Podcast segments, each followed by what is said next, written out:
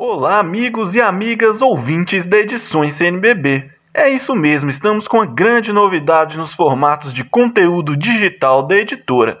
Agora você fica mais próximo da liturgia sagrada com os nossos podcasts. A partir de hoje, nossos conteúdos vão chegar também em áudio no conforto do seu lar. Para celebrar o mês da Bíblia, recebemos o Monsenhor Jamil Souza, diretor-geral da Edições CNBB, que traz para nós a reflexão do dia, com o objetivo de incentivar a meditação sobre a palavra de Deus e a reflexão sobre os seus ensinamentos.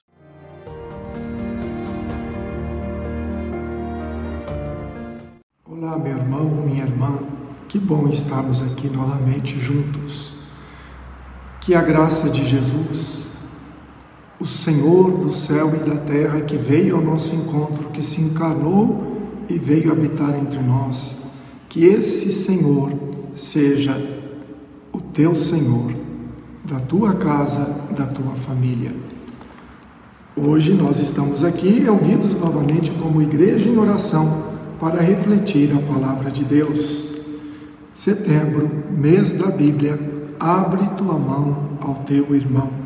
A palavra deste dia, domingo, nos traz Ezequiel, capítulo 33, de 7 a 9, nos traz o Salmo 94, não fecheis o coração, ouvi hoje a voz de Deus.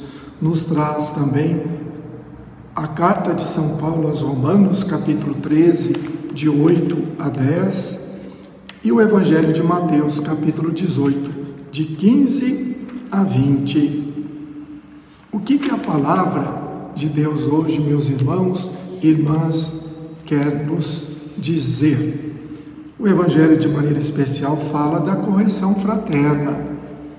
Jesus ensinando a comunidade sobre a correção fraterna. Que nós observamos que, ao mesmo tempo, toda a sociedade busca encontrar a maneira mais verdadeiramente humana para lidar com os seus membros, especialmente aqueles que desrespeitam ou que infringem alguns valores, os valores daquela sociedade. Até agora, ninguém nunca conseguiu encontrar um sistema melhor, um sistema mais profundo, né? Porque toda a sociedade a gente sabe que tem o direito, o dever de proteger os seus valores morais.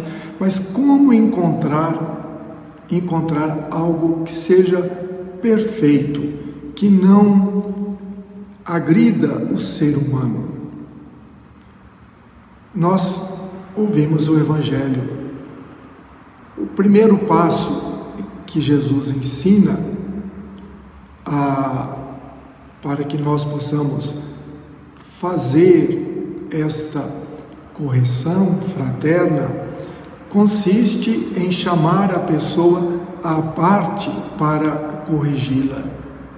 Toda correção que pode ser administrada sem humilhar o irmão que errou deve ser feita de acordo com o Evangelho desta maneira. Por que tornar público, notório, o que pode permanecer privado e fraterno. Sem dúvida, a pessoa corrigida ficará agradecida por não ter sido exposta à atenção generalizada e reprovadora do grupo.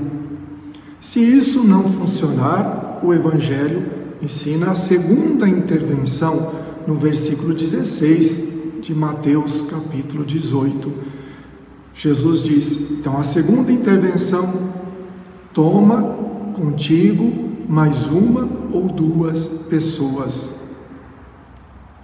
Às vezes, um indivíduo que acaba por errar não consegue acreditar na, na objetividade daquele que o corrige. Frequentemente, porém, a mesma pessoa ela está aberta a acolher a advertência de um pequeno grupo. Ela sente que não se trata meramente da opinião de uma única pessoa, mas é a avaliação do grupo, do grupo todo. E essa avaliação é comunicada por seus representantes.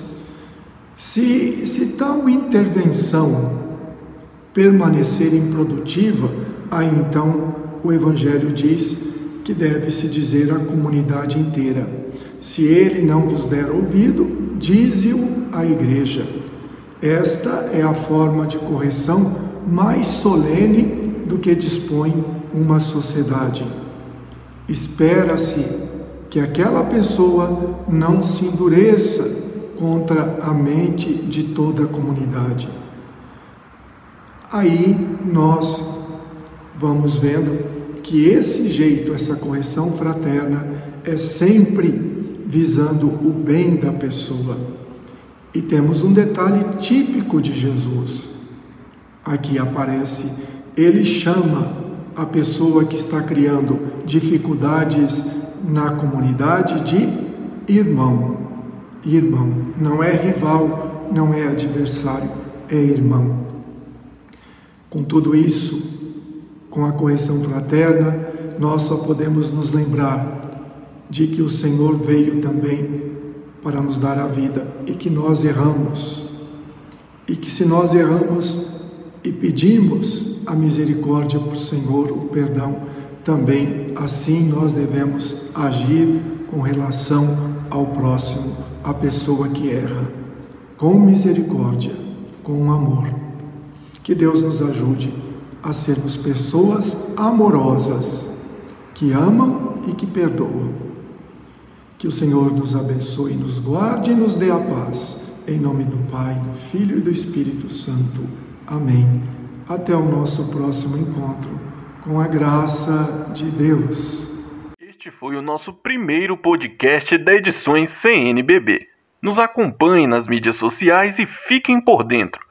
Lembrando que as reflexões sobre a Bíblia com Monsenhor Jamil Souza serão diárias durante todo o mês de setembro, para celebrarmos de forma especial o mês da Bíblia. Obrigado por terem ficado conosco e até a próxima.